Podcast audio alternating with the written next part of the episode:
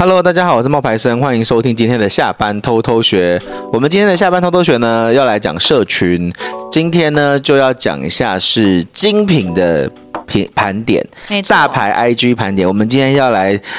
挑事儿没有啦，哎、欸，我们这是有依据的，好不好？因为我在网络上看到有一个榜单，它就是有统计说到去年二零二三年十一月一日为止，在 IG 粉丝数的排行榜，你猜精品前三名是谁？我觉得一定有 LV 跟 Gucci 吧。哎呦，果然是很会买哦。这是我猜的啦。对啊，对啊，有 LV 也有 Gucci，那你觉得有爱马仕吗？我觉得爱马仕应该不 care 这种榜单哦。OK，对，好，那我来讲一下好了。第三名就是 Gucci，没错。然后第一名这件事情让我猜，嗯、我觉得有两个可能，嗯、一个是 Burberry，然后一个是香奈儿。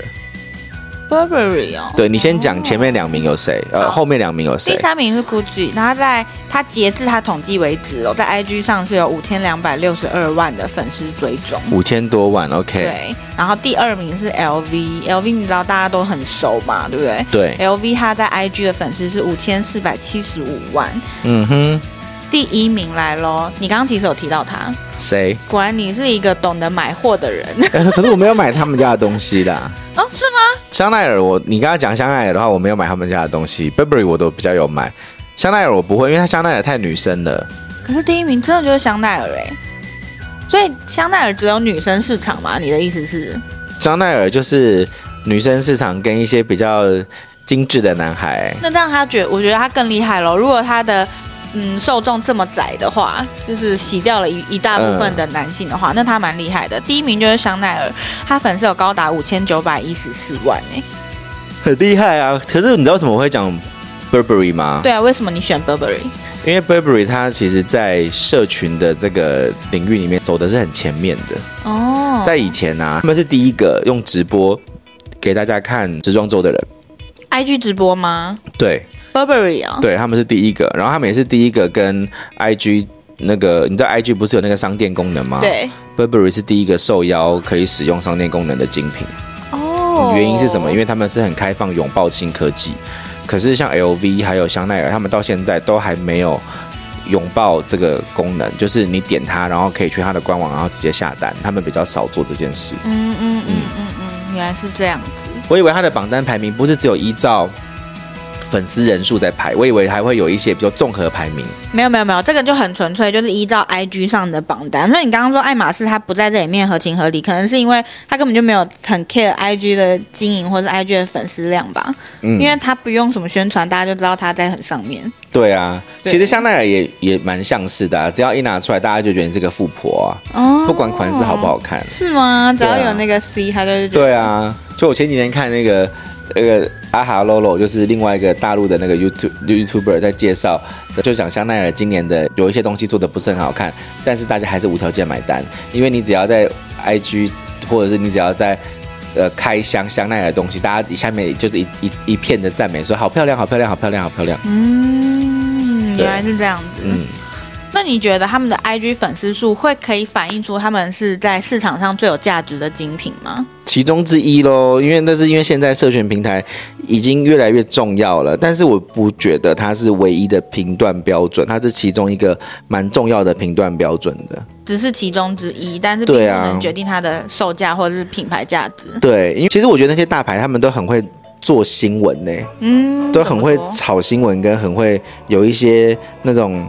时尚就是这，他们会有一些很多的议题，然后让你去关注它，嗯，然后把这些议题到最后变淬炼成品牌的价值跟精华，嗯嗯，对，嗯嗯嗯。那我们今天是要讨论哪一个大牌 IG 呢？我们要讨论的是 LV，也就是大家最熟知的。嗯、你刚刚讲的那是 IG 价值，但是如果你用全球品牌价值来比的话，精品的第一名还是 LV 哦。你说知名度、广度。还营业额，营业额哦，LV 它这一间光是 LV 一个品牌，嗯嗯、它可能一年的营业额好像是一百亿还两百亿欧元吧？是因为它有比较便宜的单价，可以让大部分人入手？不是，是因为它的品牌做得好。对啊，可是它并没有像 Hermes 一样那么高端啊，为什么它的销售额会是最高的？它的它的广度最广啊，爱马仕就是广度啊，对啊，对啊，对啊。那它的广度的意思就是说，它也是有各种单价可以让大众入手嘛？对啊，对啊，对啊，也可以这么讲啦。我刚讲的那个是销量榜，你知道，两百亿那是销量榜，现在 LV 好像是一百亿啦，我有点忘记一百亿还是两百亿，反正总而言之，GUCCI 只有它的一半不到，一一半多一点。嗯嗯，GUCCI 最近这几年在下滑，嗯、最红的时候是二零一七年到二零二三、二零二零年那个阶段，但是后来二零二零、二零二三就开始往下掉。其实 GUCCI 有在榜上，我是有点意外的。其实我当时会以为会是 Dior 啊，或者是 Fendi 啊，比较新兴的品牌。可是你刚刚讲在社群媒体上比较多人追捧的这种。可是你刚刚讲的那些 Dior 跟 Fendi 还有 Louis Vuitton，他们这三间都同一个老板。嗯，我知道啊。对啊，所以都是 LVMH 集团。嗯、那那你知道，其实这个这些里面只有香奈儿，你刚刚讲的那个香奈儿，它它是一间唯一不是在大财团底下的，它是独立的。对，它没有被人家收购。香奈儿、Prada，然后爱马仕都是独立的，他们都没有被大的集团收购。嗯、像 Gucci 就是被开云集团收购，那 LVMH 就是顾名思义就。就是 L V 他们的那个集团，嗯、他们旗下就有非常多的大牌品牌，嗯、比如说像你刚刚讲的 Fendi，、嗯、然后 Dior 都是被他们收购，嗯嗯，Celine 也是，嗯嗯，对，都是现在年轻人比较流行的品牌哈，也不是年轻人，就是这些应该都是比较。那个时尚就是比较精品时尚的那种品牌比较多，嗯、对。好，那但是呢，我们今天还是要回归一下我们的重点，我们重点还是在于他们这些平台是怎么样做他们的社群平媒体的。嗯、那我们一样是主要会着重在 Instagram。我们刚刚说 LV 的那个数据啊，你刚刚说是多少？五千四百七十五万。他们现在是五千五百零四万。哦，两个月就又涨了一百万。他们其实换了一个新总监，在这半年的时间里面，你说艺术总监吗？还是什么？就是没有，就是全体的那个总监有换了一个人。卖东西的还是做设计的？都换了，全部都换，就换了这个都是这个人。哦，就是他换了一个那个飞董，就是飞董就是一个黑人，然后这个黑人呢，在他是一个音乐家，然后他也是一个时尚。潮流的那种玩家，是那个他们去年有出一个迷彩系列的那个那那非懂，哦、他换了他之后，这个人呢，就是会有有有，他本身在社群影响力也是媒体也是非常影响力非常大的，嗯，所以他加入了之后呢，就变得更财大气粗起来了。因为 LV 本来就很有钱，嗯，所以 LV 他们其实花的钱都是花在那种造势，嗯、你知道，让我们 LV。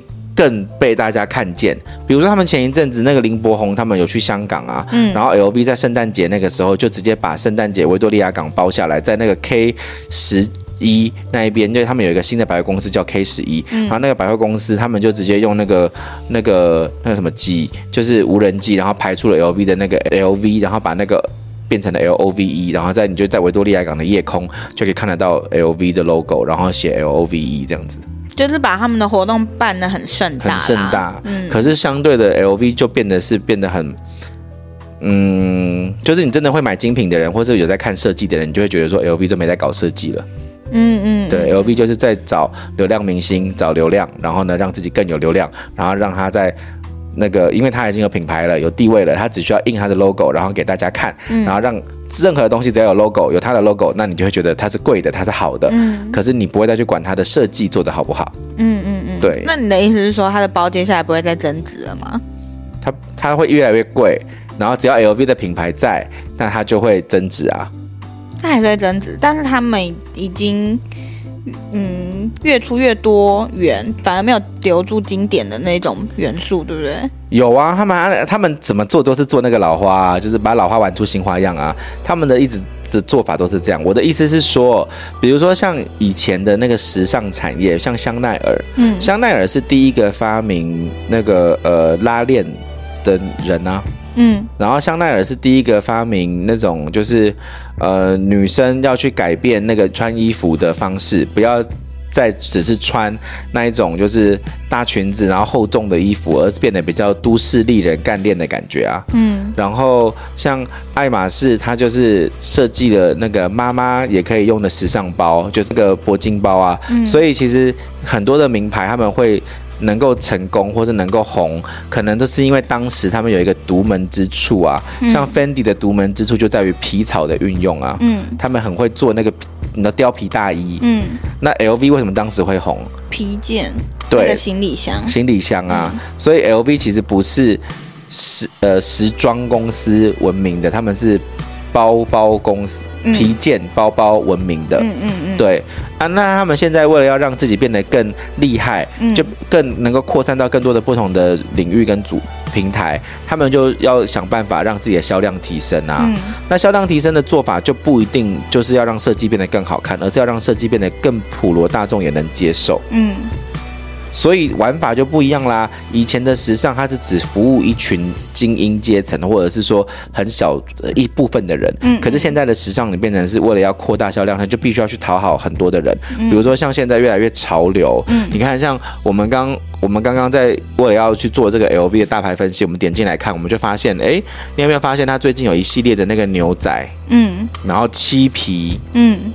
亮皮的东西，它的颜色越来越鲜艳了。对，然后为了为了什么？因为要拥抱年轻人啊，嗯、讨好年轻人啊，嗯嗯、然后他就会往这个路线走啊。这里面还有一个熟面孔哎，欧阳娜娜，而且她就是里面年轻人的代表吧？跟这些模特儿比起来，她感觉就是年龄层最符合年轻。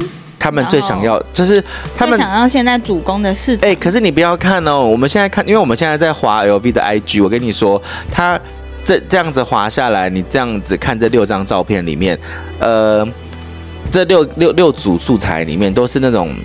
亮色系的最亮眼的，然后都是牛仔包啊，然后都是那个月牙包啊，牛仔包，然后跟漆皮跟他们经典的那一个那个呃 Speedy 包啊，就是那个就是小小的那个 Speedy 包。可是你你你看这六个人里面哦，你觉得谁的 title 最高？你知道吗？你知道精品有分不同的 title，嗯，就是你韩团的，你喜欢玩看韩团，你一定知道，他们有分品牌自有。品牌大使、品牌什么区代言人、品牌全球代言人，甚至不同的某支线的代言人，对，甚至不同的支线也有不同的代言人。比如说像那个迪奥，它可能有化妆品跟包包，对，那它可能化妆品有一个代言人，他就不是全球，他的地位就不一定有全球的那么高。像那个 Blackpink 的那个基础，他好像是迪奥全支线代言人，那就是地位是高的，对。对。那那我们现在看到的这六个人呢、啊，里面包含了有那个日本的富永爱啊，那对，然后也有欧阳娜娜，然后也有一个那个黑人，他的粉丝人数呢，哦，四十三万多，对，然后再来他还有一个那个女，应该是一个女明星吧，然后那个女明星她的粉丝人数也不少，可是你知道这六个人里面 title 最高的是欧阳娜娜、欸。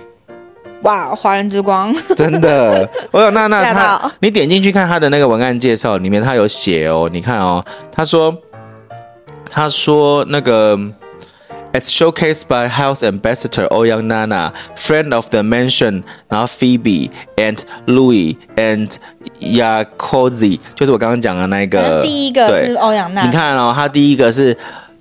By House Ambassador 欧阳娜娜，嗯，就是意思是说她是品牌的。我那时候就去查了，House of Ambassador 是什么意思？对，我那时候还说 Ambassador 不是大使吗？对，他不是 Friends 哦，你看他不是 Friends 哦，他不是 Friends，嗯，他不是品牌自由，他的等级是更高的，嗯，所以他是品牌大使，嗯。然后后来我又去查了一下 Dior，Dior 最近也官宣了一个代言人，也是华人之光，就是周杰伦。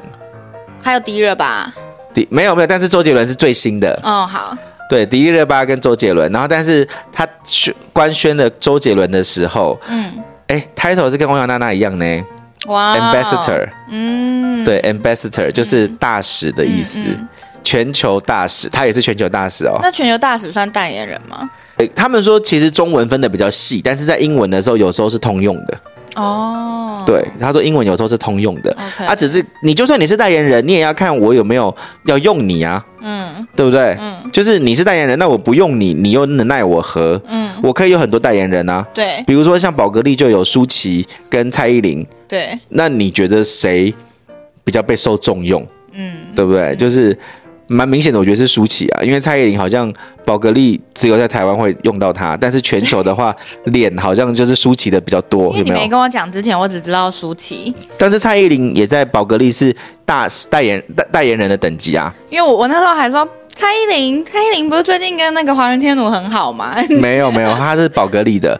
然后那欧阳娜娜她，反正她在这个里面，她就有拿到代言人的等级。然后我有看，她这一次主要主打的类型是那个牛仔布的包。嗯。可是你知道他之前一个广告，他那他自己发出来的。嗯。然后我也发现说，哦，那这个也很厉害，因为他们那个有太阳眼镜。太阳眼镜，你知道、嗯、太阳眼镜系列，嗯、然后那个太阳眼镜是所有的，听说是所有的巴黎的那个公车站还有捷运站都会摆。嗯、然后欧阳娜娜就说：“我好高兴，我终于在巴黎可以看到我的广告了。”哦，然后他就在巴黎看到他自己的广告，然后是他的太阳眼镜。哇，对，就蛮屌的啦，之光哎。对，但是台湾好像没什么人在讲这件事情。不知道啊，嗯，真的是不知道哎。可是他能够拿到这个平台大使的代言，蛮厉害的，并不是因为台湾的关系，我觉得是因为他的台湾的身份，再加上他的中国很红，嗯嗯嗯嗯嗯，对，他在中国的流量很高，所以他才有这样子的等级。嗯，而且你不要看他这样，他其实不是只有代言这一个高高奢而已，嗯，他现在还有在代言一些不同的高奢，嗯，然后还有一些很大的一些全球性的品牌，比如说像是 Converse，嗯，也是他的囊中之物。嗯，好了，没关系，我们没有要讨论欧阳娜娜。对对对，其实重点不是他。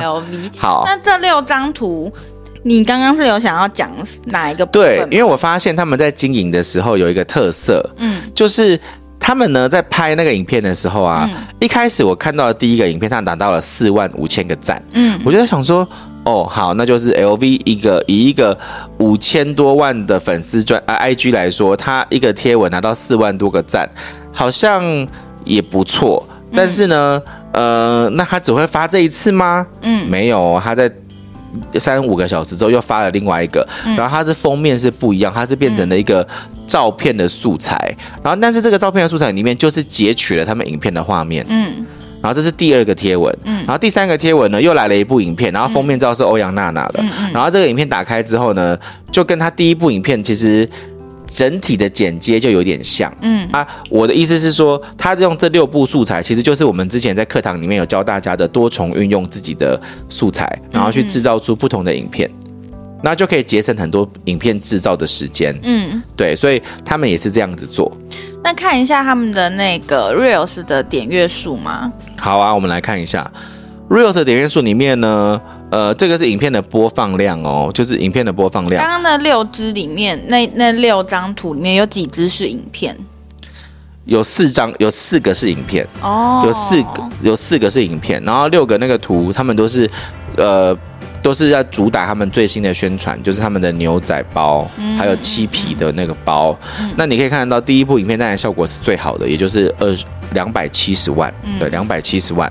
然后呢，第二个影片就是欧阳娜娜作为封面的影片，呃，是一百七十七万。嗯、然后黑人的那个女生的影片呢，是一百九十万。嗯、然后傅永爱是一百九十四万。嗯、所以。这是他的影片的数据。哦，我本来以为说他会递减，因为同一个类型的影片，我以为它的效果会减弱。哎，其实也还好哈。对，好像还好，还是说它其实是跟嗯，因为它是品牌嘛，跟它封面人物有关系，就是对他们来说熟知的面孔，会跟这个有关吗？嗯，我觉得啊，说真的，我觉得关系并不太大。那为什么第一部影片有两百七十万，之后都没有破两百？可能是因为它的那个新鲜度的问题啊，就像你刚刚讲的，它其实会递减啊。它其实会递减。对啊，嗯，只是因为它要让它就是版面干净，所以它放了六张而已。嗯嗯嗯。因为你自己有追踪 LV 的这个账号吗？呃，有啊。你自己有追踪？我有追踪。所以你是会想要看它的新品，还是想要看它？我其实是有在，我不是想要看它的新品，欸，哎。嗯。我是想要研究他到底做了哪些事哦，所以你是出于工作的关系对而 追踪的，因为我是蛮好奇他的粉丝这么多，是都是他的忠实爱好者吗？有一些可能就像是，比如说你知道，呃，像他们为了想要接触更多的群众，他们会做一些，呃，可能他们忠实的消费者会觉得说，怎么那么俗气的事情？应该说，比如说推出赖贴图啊。嗯哦，那他们这账号的目的也是这样子啊？你知道，在二十年前，这个壁垒是非常分明的哎。嗯，你知道，曾经的一代天后李玟，就曾经因就因为她曾经代言过香奈儿，嗯，香奈儿的第一个华人代言，嗯，结果后来被香港的一群富婆说好 low，居然找个歌星来代言，然后又是个搔首弄姿的歌星，然后所有的香港富婆就集结起来，然后跟那个香奈儿抗议，然后后来李玟的那个代言就掉了。好，你你不知道这件事情对不对？我不知道，我不知道。可是这件事情是很有名的，就是我是要告诉你，其实以他们在改变，他们以前是不拥抱流量明星的，嗯嗯嗯，对。可是他们现在变了，因为我们现在随便一滑，我们就又可以看到王嘉尔。对，其实我刚刚问这个问题，其实是想知道说，哎，你看 LV 在经营他的 IG，他的粉丝的定位。感觉是什么样子的人？还是他们就是做自己，喜欢就看，不喜欢没关系。没有，他们要的是年轻人，他拥抱的是年轻的流量，对，所以才做在 IG 这一块。对，因为我觉得他们的，嗯，就是会买他们东西的那一些老顾客已经会买了，所以他们这个是在他在拓展，对，他在拓展新的市场。哦，他要让新一新一代的富二代也认同于他们的品牌价值，然后买他们家的东西，所以他才会去拥抱那些。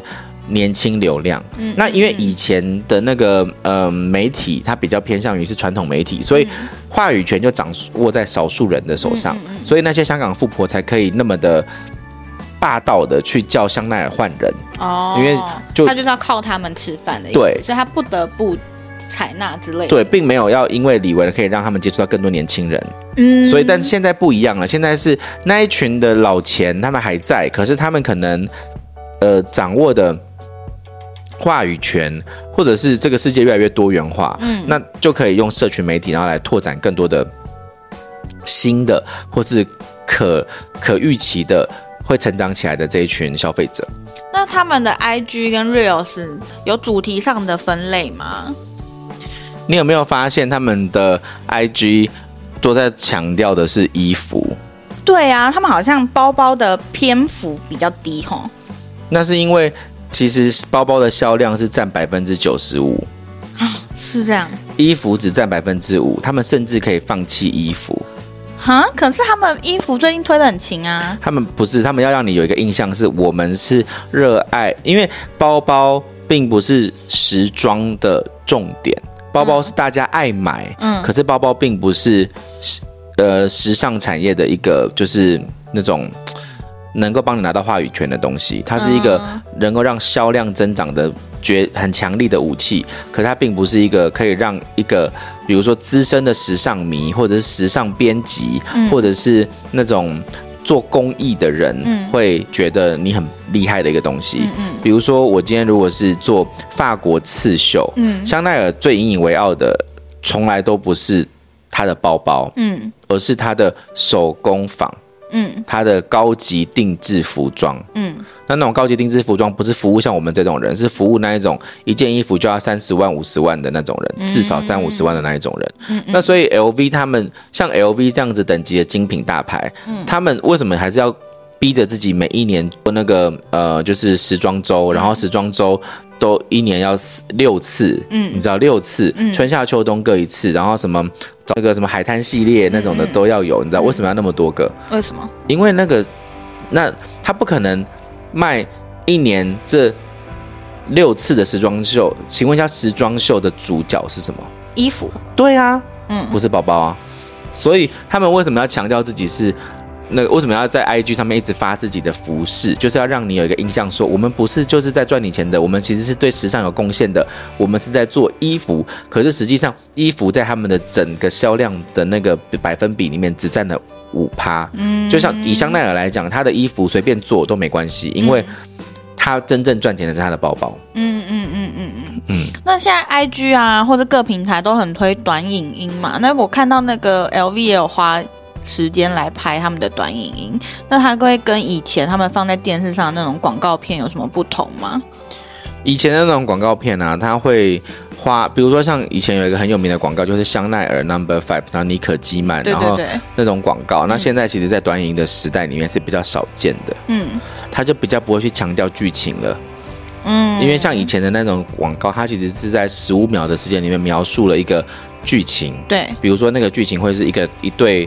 会有使用情一夜情的男女，嗯、或者是说，呃，在酒吧认识的一对情，那个想要性爱的一对男女这样子。嗯嗯、可是你现在在 IG 上面，你看到的那些短影音，通常都是明星变成了一个人形展示架。嗯，这个包包在明星旁边，这个衣服穿在明星身上，但并不是去塑造一个消费场景或是使用情境，而是展示。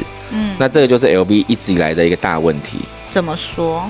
他们从来都只是 care 明星有没有看到我们的东西，看到了我们东西之后呢，大大家就会看得到，但他并不会去在意他表达的有没有深度跟内涵呢、啊。哦，你去想想看嘛，香奈儿的那个 Number Five 那个香水，嗯、它创造了多少的经典？对，比如说那个香水本身，比如说妮可基曼的背，比如说那个那个形象。深 V，对，有没有？然后比如说那个黑色的什么什么，然后或者那个羽毛的什么什么，嗯，可是那些都是一个一个的形象跟经典的塑造，那这个才是一个品牌到最后能够历久不衰的原因。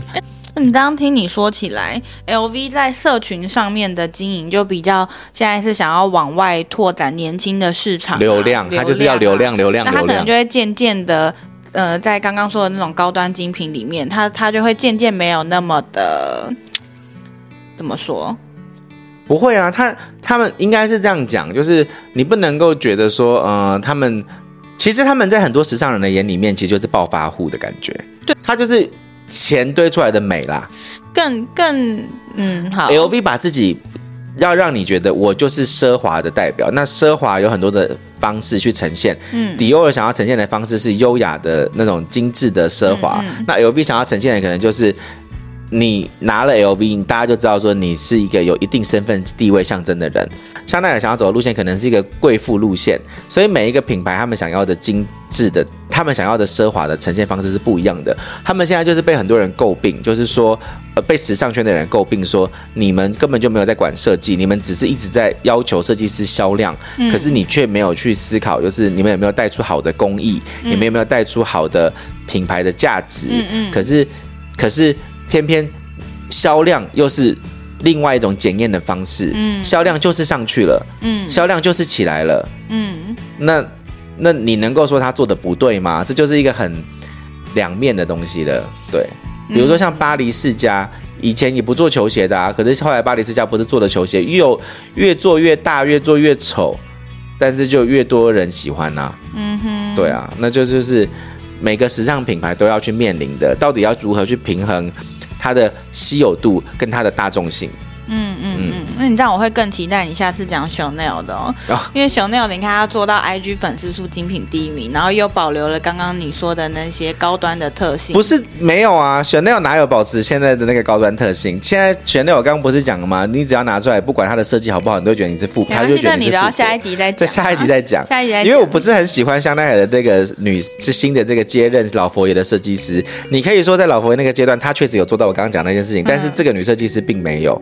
OK，好，那我们就留到下集再说。好，那今天的分享就到这边喽，嗯、拜拜。拜拜。